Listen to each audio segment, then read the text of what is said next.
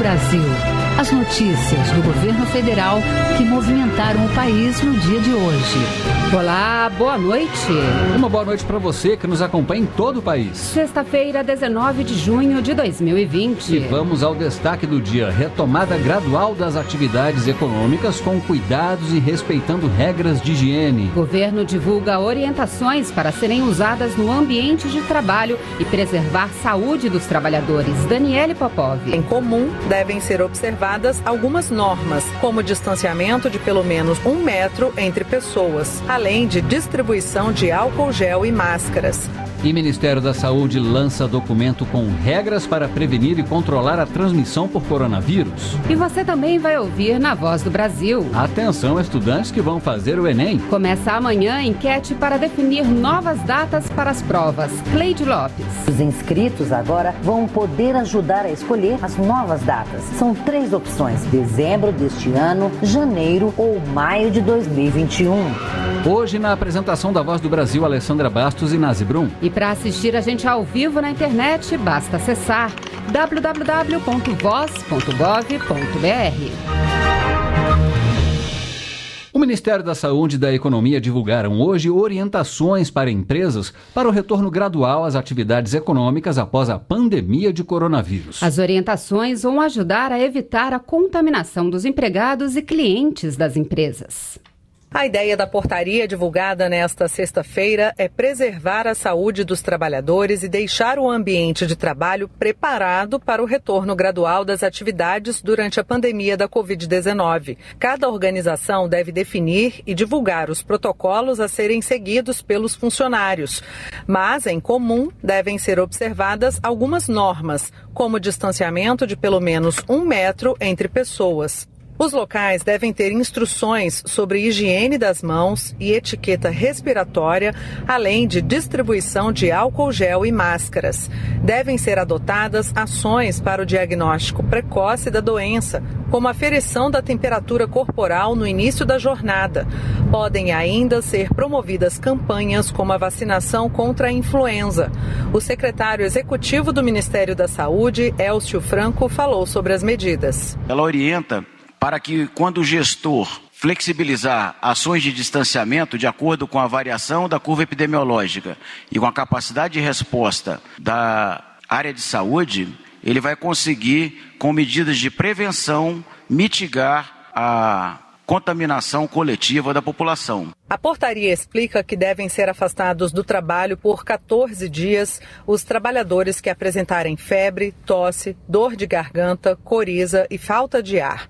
Também devem ser afastados aqueles que tiverem contato com pessoas confirmadas para a Covid-19. Nesse último caso, o trabalhador pode voltar à atividade se tiver exame laboratorial descartando o Covid-19 ou se estiver assintomático há mais de 72 horas.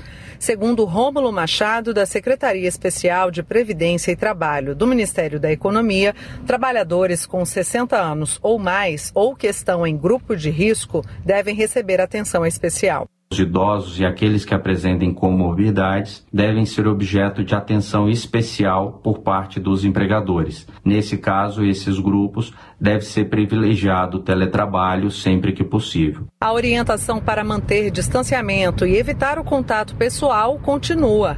Abraços, beijos e apertos de mão devem ser evitados.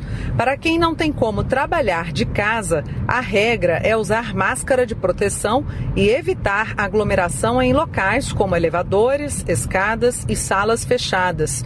Dividir equipes para evitar concentração e evitar reuniões presenciais estão entre as opções.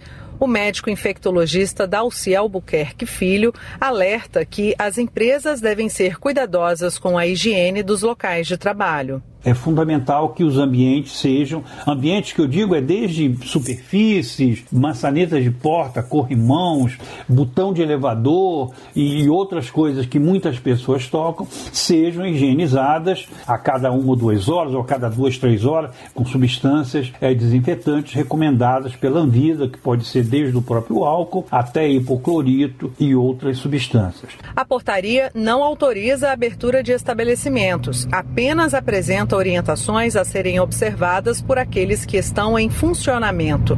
As empresas também continuam obrigadas a cumprir as normas de segurança e saúde do trabalho, as regulamentações sanitárias e os regulamentos estabelecidos pelos estados, municípios e Distrito Federal. Nas dependências do Ministério da Saúde e da Secretaria Especial de Previdência e Trabalho do Ministério da Economia, as disposições da portaria são obrigatórias. Reportagem Daniele Popov. Também foram publicadas hoje normas gerais para o convívio social. Nós vamos conversar ao vivo então com a repórter Luana Karen, que tem mais informações. Boa noite, Luana. Essa outra portaria trata do comportamento no dia a dia para evitar a infecção por coronavírus? É isso mesmo, Nazi. Boa noite. Boa noite a todos que nos acompanham aqui na Voz do Brasil. Quando a ameaça está no ar, sair de casa pode ser uma aventura perigosa. E em se tratando do coronavírus, cuidados pessoais podem transformar essa aventura num momento mais tranquilo. E é isso que pretende esta outra portaria publicada hoje pelo Ministério da Saúde. O documento traz orientações gerais, mas é cada estado e município que decide o um momento adequado para diminuir ou acabar com a quarentena.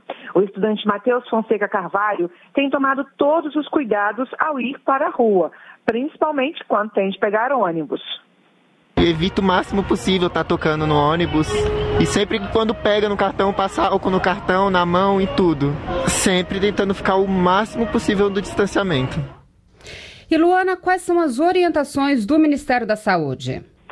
Olha, Alessandra, as orientações reforçam a importância do uso de máscara em todos os ambientes, inclusive na rua, de lavar as mãos com frequência ou andar sempre com um vidrinho de álcool em gel 70% na bolsa. Agora, Luana, e quem tem que pegar o ônibus, por exemplo, ou o metrô? Dá para manter a segurança? Dá sim, Nade. No transporte coletivo, é importante manter a distância entre as pessoas e evitar a formação de filas na hora de entrar ou sair do ônibus ou do vagão.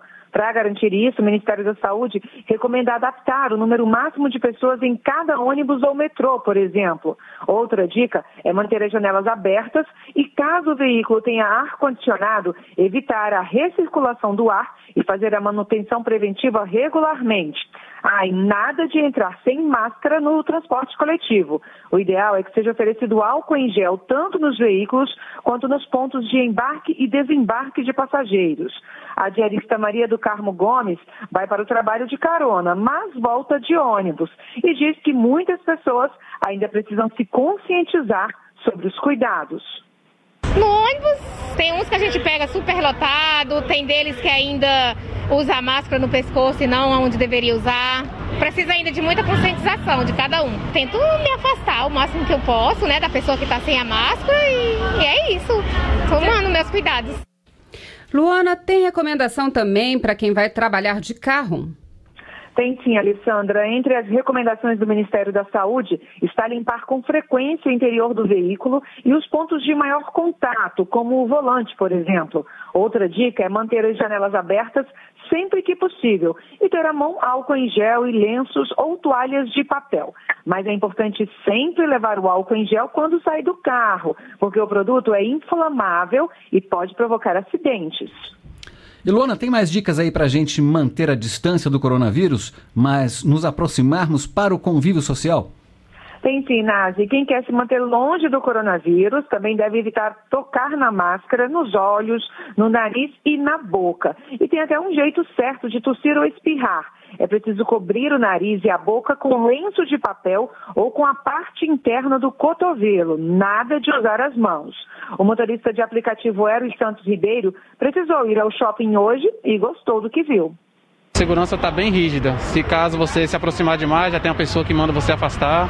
Tem pessoas que já ficam em cima pedindo para você colocar álcool, continuar fazendo o que tem que fazer.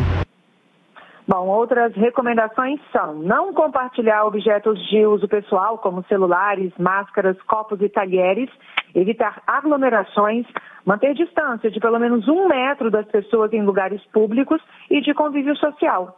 Nade e Alessandra. Obrigada, Luana Karen, pelas informações ao vivo. No tratamento da Covid-19, o Ministério da Saúde recomenda o uso da cloroquina e hidroxicloroquina nos estágios iniciais da doença, podendo ser associado a um antibiótico. E em Porto Feliz, no interior de São Paulo, esses medicamentos foram adotados no protocolo de atendimento dos pacientes com coronavírus. E os resultados são positivos, com recuperação de boa parte das pessoas que estavam na fase inicial da doença.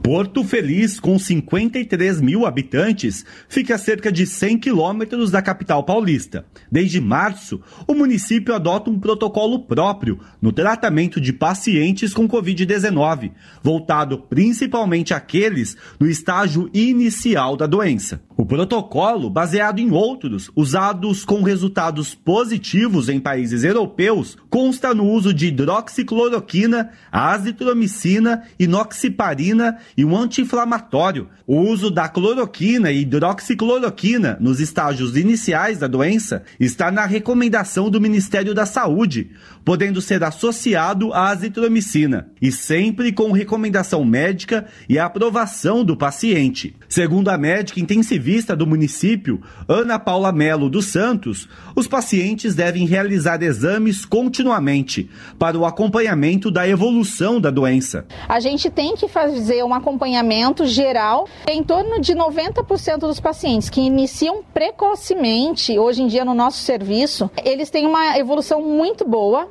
De acordo com a Prefeitura de Porto Feliz, 1.700 pessoas foram submetidas ao tratamento nos estágios iniciais e os resultados foram bastante positivos. O médico Yankel Bazan contraiu a doença e, segundo ele, já no início dos sintomas, fez uso dos medicamentos. Na verdade, foi iniciado uma segunda-feira. Na quarta-feira, eu senti muita melhora. Eu senti que a melhora vinha-se do corticoide e de hidroxicloroquina. O município de Porto Feliz tem cerca de 85 leitos hospitalares.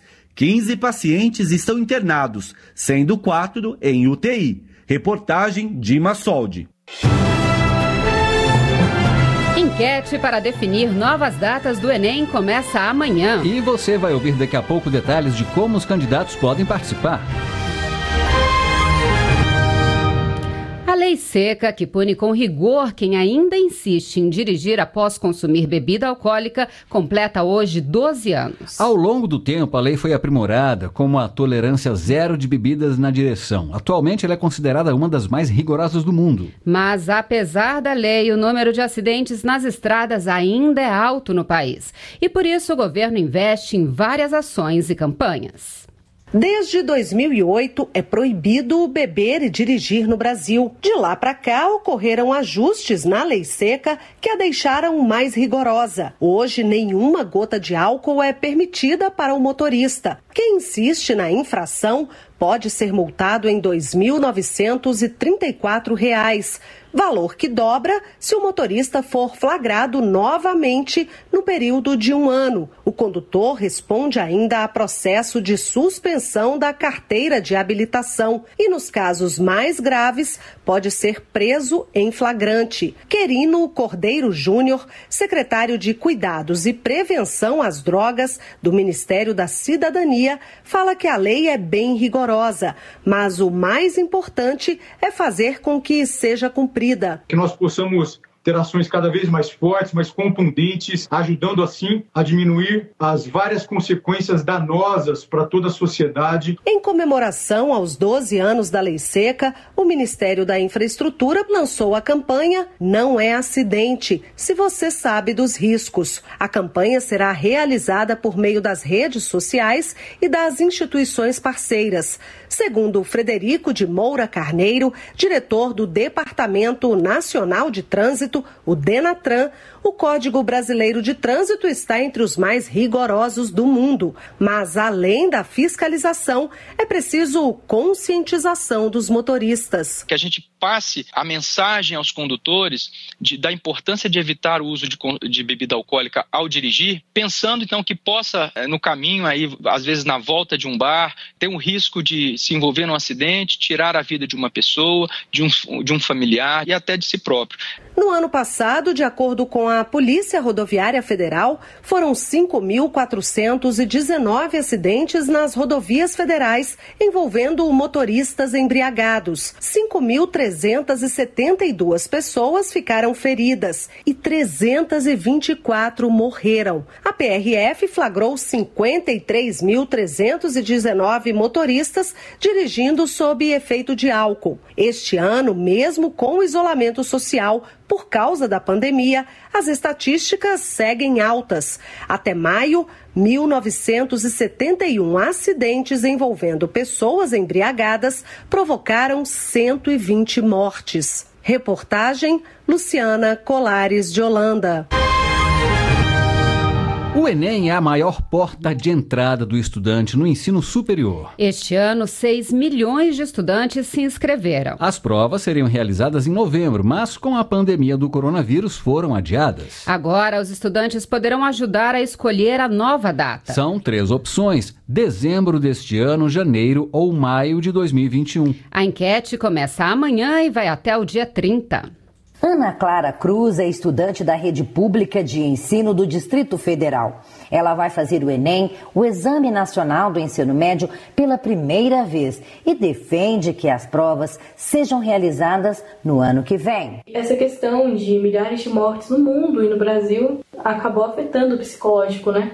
E também porque muitos não têm acesso à internet. Então, o mais justo para todos seria a prova em maio de 2021. O Enem é a maior porta de entrada do estudante no ensino superior. Este ano, 6 milhões de estudantes se inscreveram.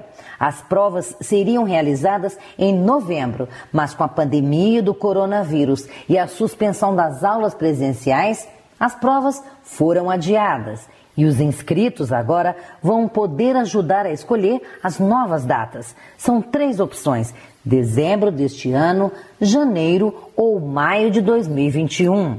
As estudantes do Maranhão Larissa Cerejo Araújo e Ana Virgínia da Silva também desejam que as provas fiquem para o ano que vem. Muitos estudantes que não têm acesso às aulas online porque muitas das vezes não tem internet e visto que o Enem é uma prova competitiva e isso acaba gerando mais desigualdade ainda entre os alunos que têm acesso a uma educação de qualidade e aqueles que não têm. Na minha opinião, o melhor mês seria justamente o mês de maio. Até mesmo as pessoas que estão tendo acesso estão tendo um pouco de dificuldade de se acostumar a essa nova vida e essa nova rotina. Também tem a questão emocional Muitas pessoas têm perdido entes queridos, amigos, familiares e abala as estruturas emocionais. Para participar da enquete sobre a melhor data para o Enem, é só acessar a página do participante no endereço enem.inep.gov.br e digitar o CPF e a senha utilizada no cadastro do Portal Único do Governo Federal. A enquete dura 10 dias, começa neste sábado, dia 20, e vai até o dia 30 de junho. Reportagem Cleide Lopes. O Ministério da Saúde divulgou agora há pouco a atualização dos números do coronavírus. Até agora, 507.200 pessoas se recuperaram da infecção pelo coronavírus. O número total de casos confirmados é de 1.032.913. 48.954 pessoas morreram de Covid-19.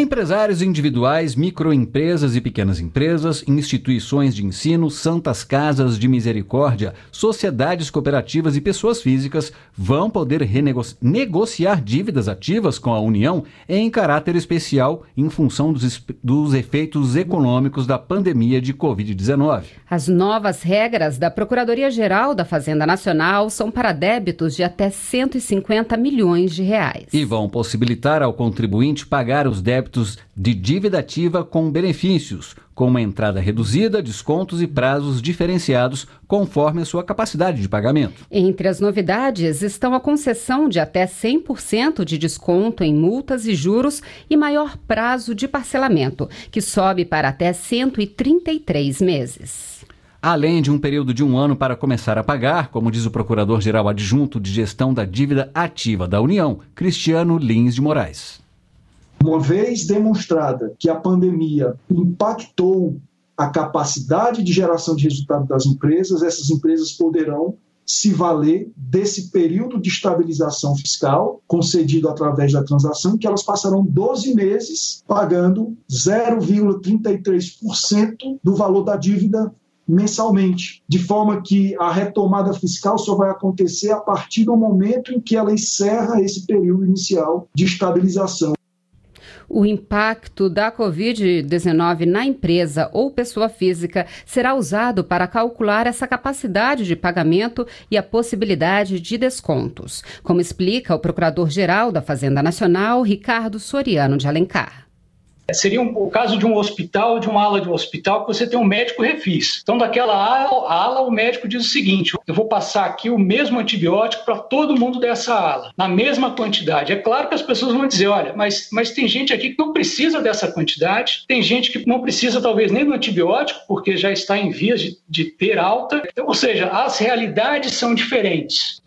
Essa é a segunda portaria que a Procuradoria divulga com condições especiais de pagamento. Até o momento, 30 mil acordos já foram fechados. Os contribuintes interessados devem aderir à proposta da União no período de 1 de julho a 29 de dezembro deste ano. E o Ministério da Economia prorrogou o prazo para o pagamento de tributos federais por causa da pandemia da Covid-19. As contribuições previdenciárias devidas por empresas e pelo empregador doméstico com vencimento em maio deste ano devem ser pagas em em outubro. O Ministério também prorrogou para outubro o prazo de pagamento do PIS, do PASEP e do COFINS. A pandemia de Covid-19 tem causado prejuízos em vários setores. Mas, ao mesmo tempo, também está sendo uma oportunidade para novos negócios. É o caso das startups, aquelas empresas geralmente da área de tecnologia que oferecem inovação em várias outras áreas. E por isso a Caixa vai investir em startups que tenham ideias inovadoras para diminuir os efeitos do coronavírus na economia e na vida dos trabalhadores informais. Startups de todo o Brasil já podem se inscrever no segundo desafio de startups Caixa em microfinanças. Este ano, o objetivo da Caixa são soluções para a crise provocada pela pandemia de Covid-19. O tema é microfinanças sob a perspectiva da cidadania financeira, com foco na minimização dos efeitos do coronavírus na economia e na vida das famílias brasileiras. Dez empresas serão selecionadas. Cada uma receberá de 10 a 30 mil reais e terá oportunidade oportunidade de colocar em prática suas soluções junto à Caixa, como explica o vice-presidente de tecnologia do banco, Cláudio Salituro. Até que a startup ela consiga capitanear, ter uma base de clientes, ela roda muito tempo em prejuízo. Então, o que nós estamos oferecendo aqui hoje é justamente a base de clientes da Caixa Econômica, a penetração da Caixa Econômica no mercado e a necessidade da Caixa Econômica em ter essas ideias e trazer essas startups para acelerar. Então, precisamos dessas ideias para compor com a necessidade do nosso cliente. Para participar, é preciso que o candidato já esteja atuando no mercado. Gustavo Canova de Quadro é fundador da Vicent, uma startup de tecnologia na área fiscal e tributária. Ele acredita que o desafio possa ajudar na aquisição de clientes. Já cumprimos essa etapa inicial, essa etapa, etapa mais frágil da startup, que é o desenvolvimento do produto, e agora a gente está pronto para um segundo momento que é dar mais velocidade na aquisição de clientes. E justamente a Caixa, com o Caixa Lab, pode ser uma grande uh, oportunidade para nós, porque a Caixa, como vocês sabem, é um gigante. Né? O Sebrae é parceiro da Caixa durante o desafio e prestará consultoria às startups durante todo o processo. O presidente do Sebrae, Carlos Melles, acredita que a parceria pode fazer com que surjam novas startups. O mundo mudou e uma boa saída é nós apoiarmos não só financeiramente o acompanhamento da inovação desse sistema de startups. Portanto, nós apostamos muito nesse incentivo que o Sebrae e a Caixa estão dando para o aparecimento e desenvolvimento de novas empresas anjos, de novas startups. Para ter mais informações e fazer a inscrição, as startups interessadas em participar do segundo desafio de startups Caixa em Microfinanças devem entrar na página caixalab.com.br. Reportagem Raíssa Lopes.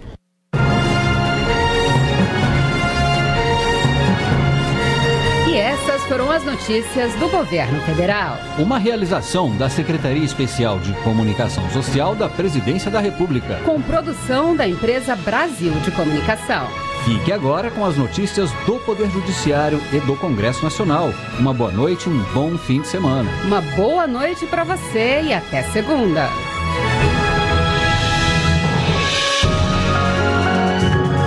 Governo Federal. Pátria Amada. Brasil.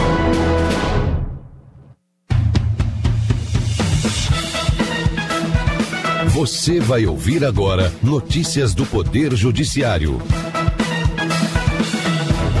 Supremo Tribunal Federal confirma a constitucionalidade de trabalho no comércio aos domingos. Superior Tribunal de Justiça mantém cassação de aposentadoria de servidor acusada de receber proventos da mãe falecida. Ministério Público Federal denuncia 17 pessoas por esquema que desviou recursos da saúde no Rio de Janeiro.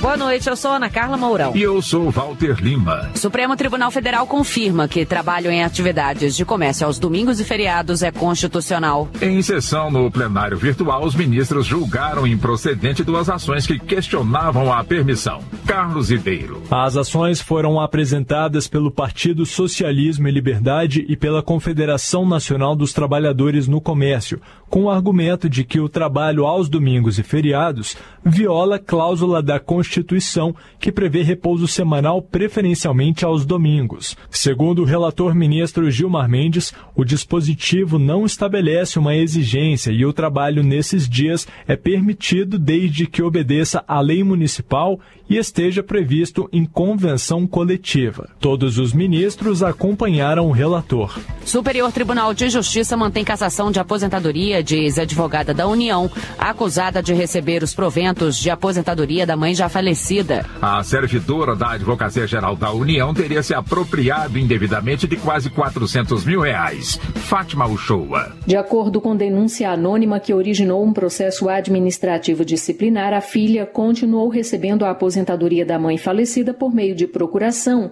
que conseguia renovar valendo-se do cargo de advogada da União. Ao fim do processo, a servidora, já aposentada, teve o próprio benefício cassado. A primeira sessão do STJ manteve a cassação. O ministro relator Benedito Gonçalves apontou que, com base nas provas, foi concluído que a servidora se apropriou da aposentadoria da mãe falecida durante 12 anos e que tal prática configurou improbidade administrativa. Essas provas, segundo o ministro, não poderiam ser reexaminadas pelo STJ. Os valores de empréstimo consignado em folha de pagamento depositados na conta bancária do devedor são penhoráveis, desde que não sejam destinados ao sustento da pessoa ou da família dela. umbrella Esse foi o entendimento da terceira turma do Superior Tribunal de Justiça ao analisar recurso especial apresentado por um homem no Distrito Federal. O relator do recurso especial do devedor, ministro Vilas Boas Cueva, lembrou que, quanto ao empréstimo consignado, não há norma legal que expressamente atribua a verba à proteção da empenhorabilidade. O STJ determinou, no entanto, que o Tribunal de Justiça do Distrito Federal e dos Territórios analise se os valores decorrentes do empréstimo são necessários necessários à subsistência do devedor e da família dele, ou se poderiam ter sido efetivamente penhorados no processo. Ministério Público Federal denuncia 17 pessoas por danos milionários na área da saúde do Rio de Janeiro. O esquema foi descoberto pela Força Tarefa da Lava Jato e desarticulado no mês passado na Operação Favorito. Maressa Omena. Segundo o Ministério Público, a organização criminosa mantinha um esquema complexo desde 2012 que usava várias empresas e laranjas para desviar recursos.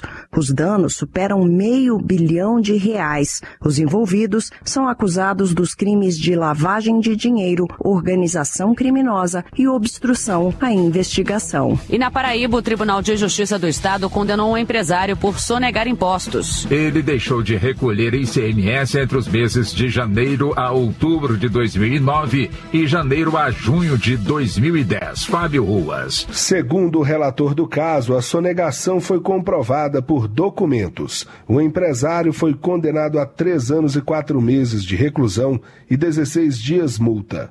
A pena foi substituída por prestação de serviço à comunidade e multa de um salário mínimo. Você confere outras notícias do Poder Judiciário em 104,7 FM para Distrito Federal e entorno e também pela internet. Acesse www.radiojustiça.jus.br. Siga pelo Twitter. twitter.com Justiça. Acesse ainda o portal de notícias do Supremo Tribunal Federal, stf.jus.br. Boa noite. E um bom fim de semana. Notícias do Poder Judiciário, uma produção da Rádio Justiça, Supremo Tribunal Federal.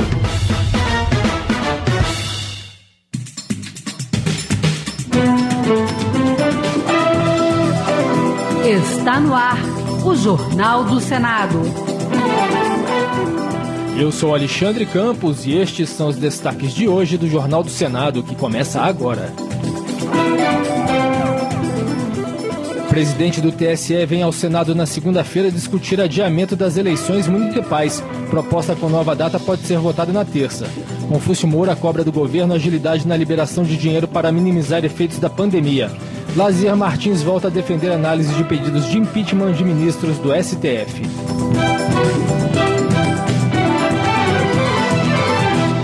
Boa noite.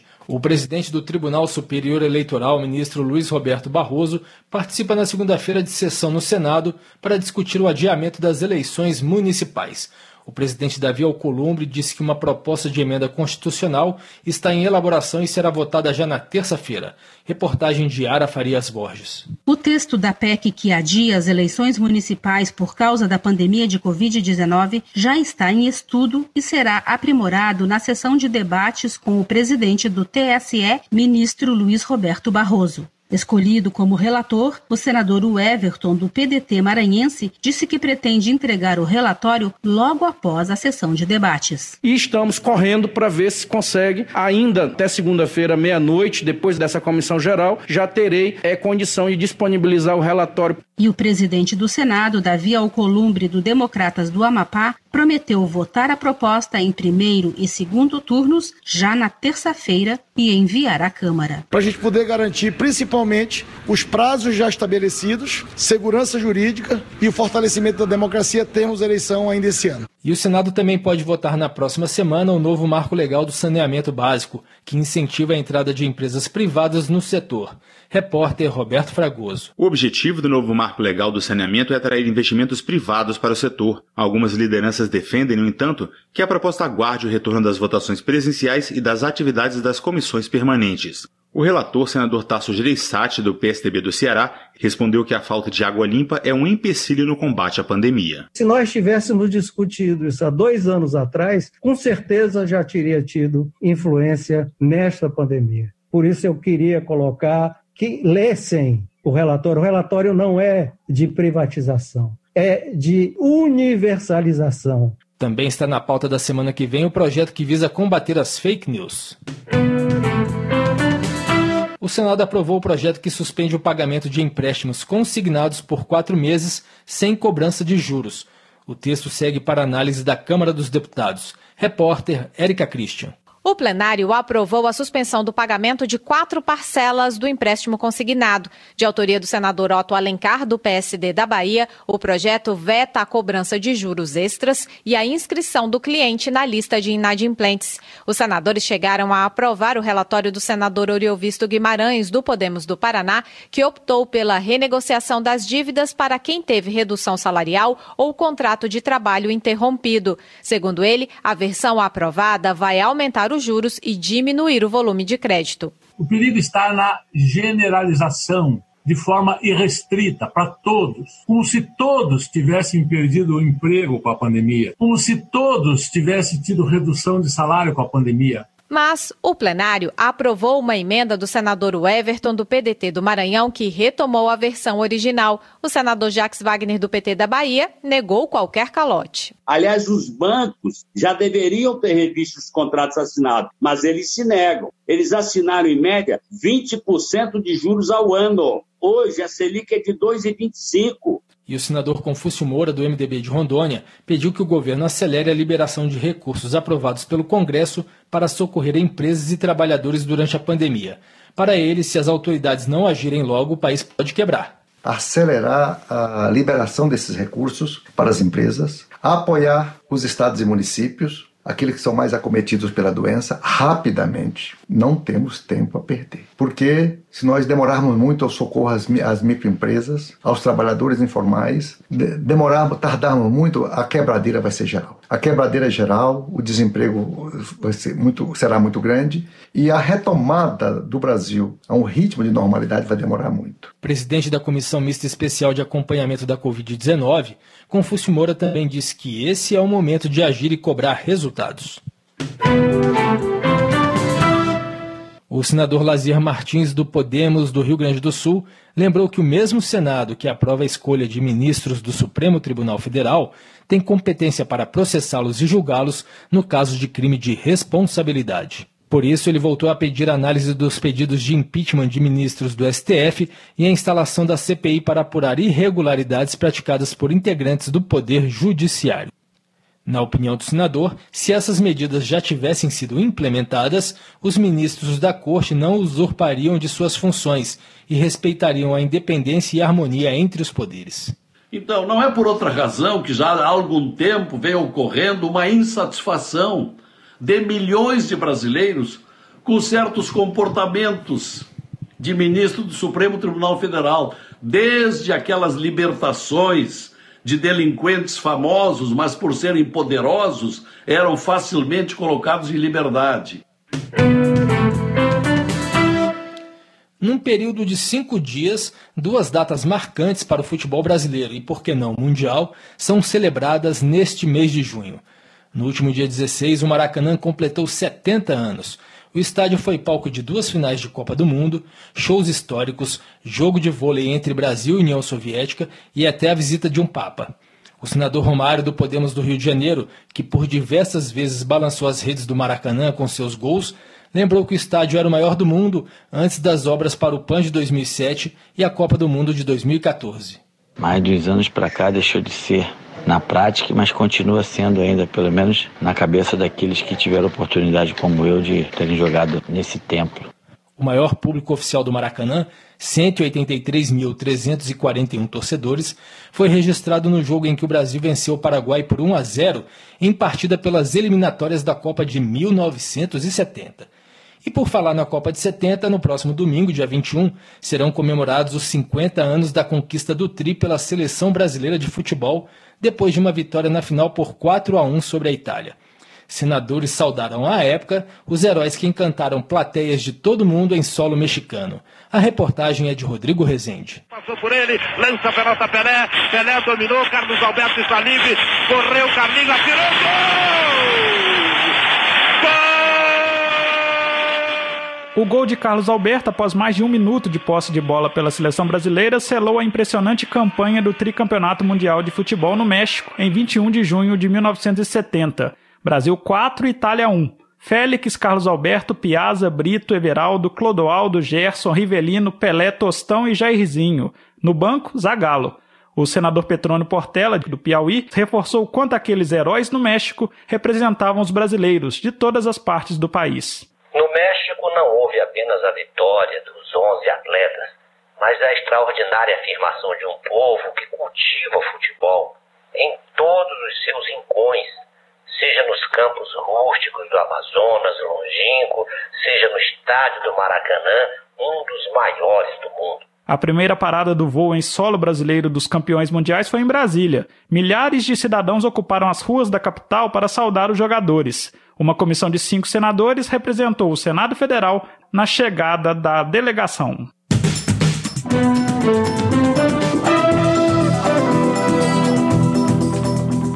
Com trabalhos técnicos de Eliseu Caires, o Jornal do Senado fica por aqui. Acompanhe agora as notícias do Tribunal de Contas da União e da Câmara dos Deputados. Boa noite e um bom fim de semana.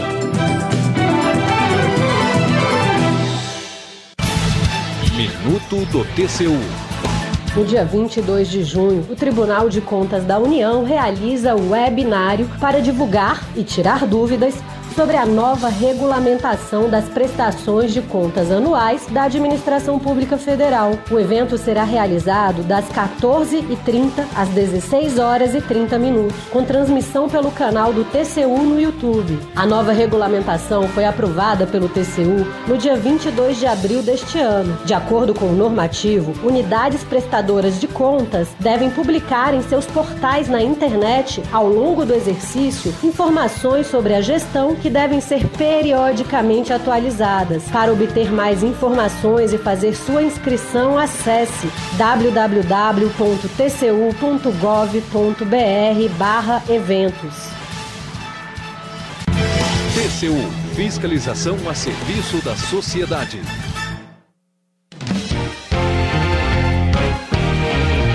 Jornal. Câmara dos Deputados.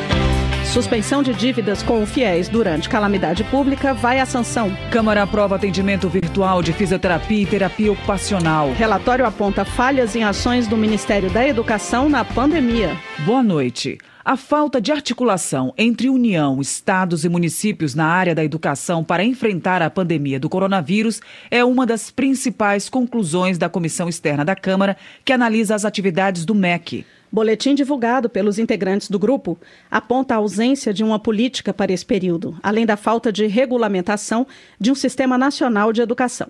Acompanhe a reportagem de Cláudio Ferreira.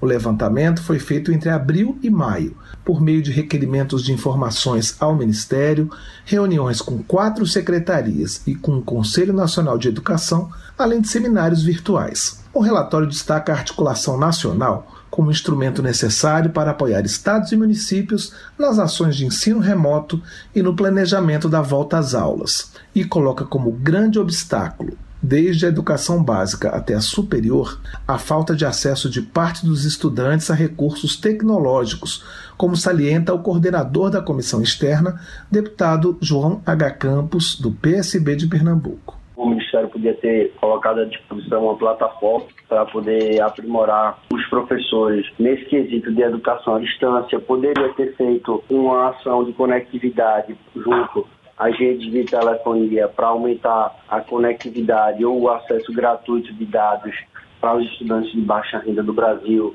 Ele poderia ter organizado os anos letivos para ter um compasso maior entre todas as redes e as universidades, para organizar melhor a entrada do ensino superior e o próprio ano letivo também da educação básica. Outra falha apontada pelo boletim é a falta de definição da nova data para as provas do Enem, Exame Nacional de Ensino Médio. A suspensão das aulas prejudica aquela parte dos candidatos sem acesso à tecnologia, e a reavaliação do calendário, de acordo com a comissão externa, deve ter ampla participação da sociedade. O documento também registra a falta de transparência em dois itens: a análise das compras públicas na área de educação e as ações do Comitê Operativo Emergencial criado durante o período de pandemia. Para o líder do governo na Câmara, deputado Vitor Hugo, do PSL de Goiás, a avaliação da comissão externa está política e ideologicamente enviesada, já que todos os integrantes são opositores ou críticos ao governo. Ele enumerou algumas ações do MEC durante o período da pandemia do coronavírus. A criação de um comitê operativo de emergência, a dispensa do cumprimento de 200 dias letivos para as escolas e instituições de ensino superior, emitiu diretrizes para o país inteiro com relação, por exemplo, ao incentivo para aulas virtuais, inclusive considerando eh, essas aulas como carga horária cumprida, reorganizou calendários, adiou o Enem, fez adaptações no SISU, manteve a merenda escolar, inclusive com distribuição de kits de alimentação, higienização das escolas, potencializou os cursos online de alfabetização e de qualificação profissional. O boletim divulgado pela comissão externa faz 18 recomendações ao Poder Executivo e 3 ao Legislativo. Para Câmara e Senado, as sugestões são a aprovação de projetos de lei que criam o Sistema Nacional de Educação e fortalecem o Comitê Operativo Emergencial, além da apresentação de uma proposta que preveja a distribuição de dados de conexão de internet e de equipamentos tecnológicos a estudantes de populações vulneráveis. Da Rádio Câmara de Brasília, Cláudio Ferreira. Educação. A saída de Abraham Weitraub do Ministério da Educação, anunciada ontem, ainda repercute entre os deputados. Na avaliação de Felipe Rigoni, do PSB do Espírito Santo, a demissão de Weintraub pode significar uma reaproximação entre o parlamento e o Ministério da Educação. Felipe Rigoni critica a gestão de Weintraub à frente do ministério. Na visão dele, o agora ex-ministro não conseguiu estabelecer um diálogo com a comunidade acadêmica, prejudicando a educação do país. Ele espera que o próximo ministro lute pela retomada da qualidade e eficácia do ensino brasileiro. Paulo Ganime, do Novo do Rio de Janeiro, avalia que nos 14 meses do ministro Abraham Weintraub à frente da educação, houve ideias interessantes, como o Futurice, que poderia revolucionar a relação do Estado com as universidades públicas. Ele disse que a falta de capacidade de articulação e as posturas polêmicas do ex-ministro são responsáveis pelo baixo desempenho da pasta. Arnaldo Jardim, do Cidadania de São Paulo, espera que o próximo ministro da Educação não tenha a questão ideológica como determinante em sua gestão. Para o deputado, o presidente Bolsonaro deve escolher alguém que não seja estranho à história da educação no país e que busque pacificar o clima de tensão deixado por Abraham Weintraub. Gervásio Maia, do PSB da Paraíba, informa que respirou aliviado com a saída de Abraham Weintraub do Ministério da Educação. Segundo ele, o ex-ministro fez um grande estrago na educação brasileira. O congressista classifica como covardia a portaria que acaba com as ações afirmativas nos cursos de pós-graduação. Gervásio Maia informa que protocolou dois projetos pedindo a revogação do último decreto de Weintraub à frente da pasta que trata sobre o fim das cotas. O parlamentar enfatiza que o Brasil não merece a herança maldita deixada pelo ex-ministro na área da educação. Márcio Gerri, do PCdoB do Maranhão, diz que o Brasil encerra uma página que deve ser esquecida pela educação brasileira. O parlamentar ressalta que todos da área passaram vergonha com as ações do ex-ministro Abraham Weintraub. Para Márcio Gerri, não houve um momento sequer em que o ex-ministro fosse capaz de ajudar e promover o processo educacional brasileiro. E, no último momento de sua gestão desastrosa, ainda acabou com as cotas para negros, indígenas e pessoas com deficiência em programas de pós-graduação de instituições federais de ensino superior. Política. Jandira Fegali, do PCdoB do Rio de Janeiro, destaca a decisão do Supremo Tribunal Federal a favor da constitucionalidade do inquérito aberto pelo próprio Supremo para apurar a divulgação de fake news e ameaças contra integrantes da corte. Jandira Fegali também comenta a prisão de Fabrício Queiroz, ex-assessor do hoje senador Flávio Bolsonaro, e a saída do ministro da Educação Abraham Weintraub. A parlamentar informa ainda que o PCdoB apresentou um projeto para anular a portaria assinada por Weintraub, que acaba com as cotas sociais nos cursos de pós-graduação. Bira do Pindaré, do PSB do Maranhão, estranha a coincidência de o presidente Jair Bolsonaro demitir o ministro da Educação no mesmo dia em que o assessor de seu filho e senador Flávio Bolsonaro é preso. O parlamentar espera que Fabrício Queiroz conte toda a verdade sobre os fatos que envolvem a família do presidente da República. Bira do Pindaré ainda defende a revogação da portaria ministerial que acaba com a política de cotas para cursos de pós-graduação. Ele considera que a portaria é racista. Para Fernanda Melchiona, do PSOL do Rio Grande do Sul, a prisão de Fabrício Queiroz, ex-assessor de Flávio Bolsonaro, em um imóvel do advogado da família Bolsonaro, indica que houve obstrução de justiça na investigação do esquema de rachadinha na Assembleia do Rio de Janeiro. Fernanda Melchiona espera que as investigações sejam aprofundadas, de forma a revelar quem está por trás dos atos de Queiroz. Ela também comenta a demissão de Abraham Weintraub do Ministério da Educação, afirmando que, mesmo não tendo esperanças quanto ao futuro do MEC na gestão Bolsonaro, a saída de Weintraub é uma boa notícia. Érica Cocai, do PT do Distrito Federal, cobra explicações sobre o motivo pelo qual o policial militar aposentado Fabrício Queiroz estava escondido na casa do advogado da família Bolsonaro, Frederico Frederic Wassef. Érica Cocai ressalta ainda que Queiroz também terá que explicar a denúncia do Ministério Público de que ele pagava as mensalidades escolares das filhas do senador Flávio Bolsonaro. Para Samia Bonfim, do pessoal de São Paulo, a descoberta de que Fabrício Queiroz estava na casa do advogado de Bolsonaro demonstra a desfaçatez com a verdade por parte da família do presidente. Sâmia Bonfim destaca que Queiroz deve falar sobre todos os crimes relacionados à família Bolsonaro, desde as rachadinhas nos salários dos funcionários do gabinete do então deputado estadual e hoje senador Flávio Bolsonaro, até a relação com as milícias. Na avaliação de José Guimarães, do PT do Ceará, o Brasil vive uma crise política de grandes proporções, agravada com a prisão de Fabrício Queiroz. Ele diz que a cada dia o cerco se fecha em torno de um governo inoperante que só aparece para ameaçar o funcionamento das instituições e da democracia. José Guimarães também critica o ex-ministro da Educação, Abraham Weintraub, que no apagar das luzes acabou com as cotas para negros, indígenas e deficientes na pós-graduação. Delegado Éder Mauro, do PSD, conta que o Pará está vivendo uma pandemia de corrupção com a atual gestão. O deputado informa que a Secretaria Estadual de Educação foi alvo de operação da Polícia Federal, que investiga fraude na compra de cestas básicas pelo governo local. Segundo o delegado Éder Mauro, a suspeita de corrupção num contrato de cerca de 74 milhões de reais para atender toda a rede paraense de ensino público. Ele pede que a Assembleia Legislativa do Pará aceite o pedido de impeachment do governador Helder Barbalho. Votação. O plenário da Câmara aprovou proposta que suspende os pagamentos devidos pelos estudantes ao Fundo de Financiamento Estudantil, o FIES, durante o período de calamidade pública provocada pela pandemia de Covid-19. Quem acompanhou as votações foi a repórter Paula Bitar. A proposta já tinha sido votada uma vez na Câmara, mas como foi alterada pelos senadores, precisou passar por nova rodada de análise pelos deputados. O relator, deputado Moses Rodrigues, do MDB do Ceará, acatou parcialmente as mudanças propostas pelos senadores e algumas dessas mudanças foram alvos de destaques de deputados que pretendiam retomar o texto da Câmara, mas os destaques foram rejeitados.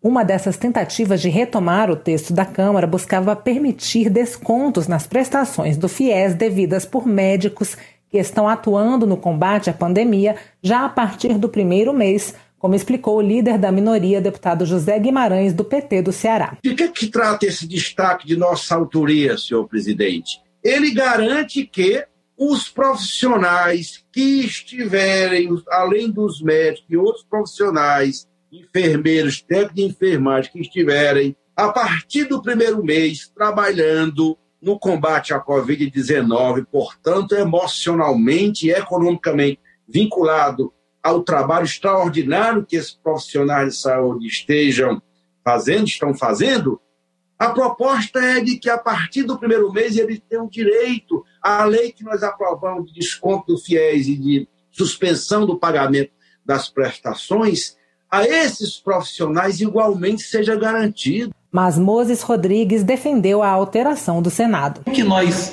é, colocamos aí, jun, acatando o texto do Senado, foi justamente que os profissionais de saúde é, possam trabalhar no mínimo seis meses durante essa pandemia, durante o decreto de calamidade, ou seja, também do mês de março até o mês de dezembro, para que a gente possa proteger as vítimas da Covid. Eu tenho conversado com muitos gestores hospitalares e gestores municipais que estão tendo hoje dificuldade de encontrar profissionais na área de saúde para que possam trabalhar diretamente no SUS no combate à Covid-19. O projeto que suspende os pagamentos devidos pelos estudantes ao Fundo de Financiamento Estudantil, FIES, durante o período de calamidade pública provocada pela pandemia de Covid-19 vai à sanção presidencial. O plenário também aprovou o projeto que permite que fisioterapeutas e terapeutas ocupacionais possam realizar atendimento virtual enquanto durar a pandemia de Covid-19. O atendimento virtual já foi autorizado em caráter excepcional pelo Conselho Federal de Fisioterapia e Terapia Ocupacional em março. A proposta acrescenta itens como pagamento dos profissionais pelos planos de saúde. A relatora, a deputada Aline Sleutges, do PSL do Paraná, destacou que os profissionais poderão ajudar no combate à pandemia. O uso da tecnologia da informação e comunicação, associada à inovação, fará com que os profissionais de fisioterapia e terapia ocupacional consigam dar uma resposta à sociedade.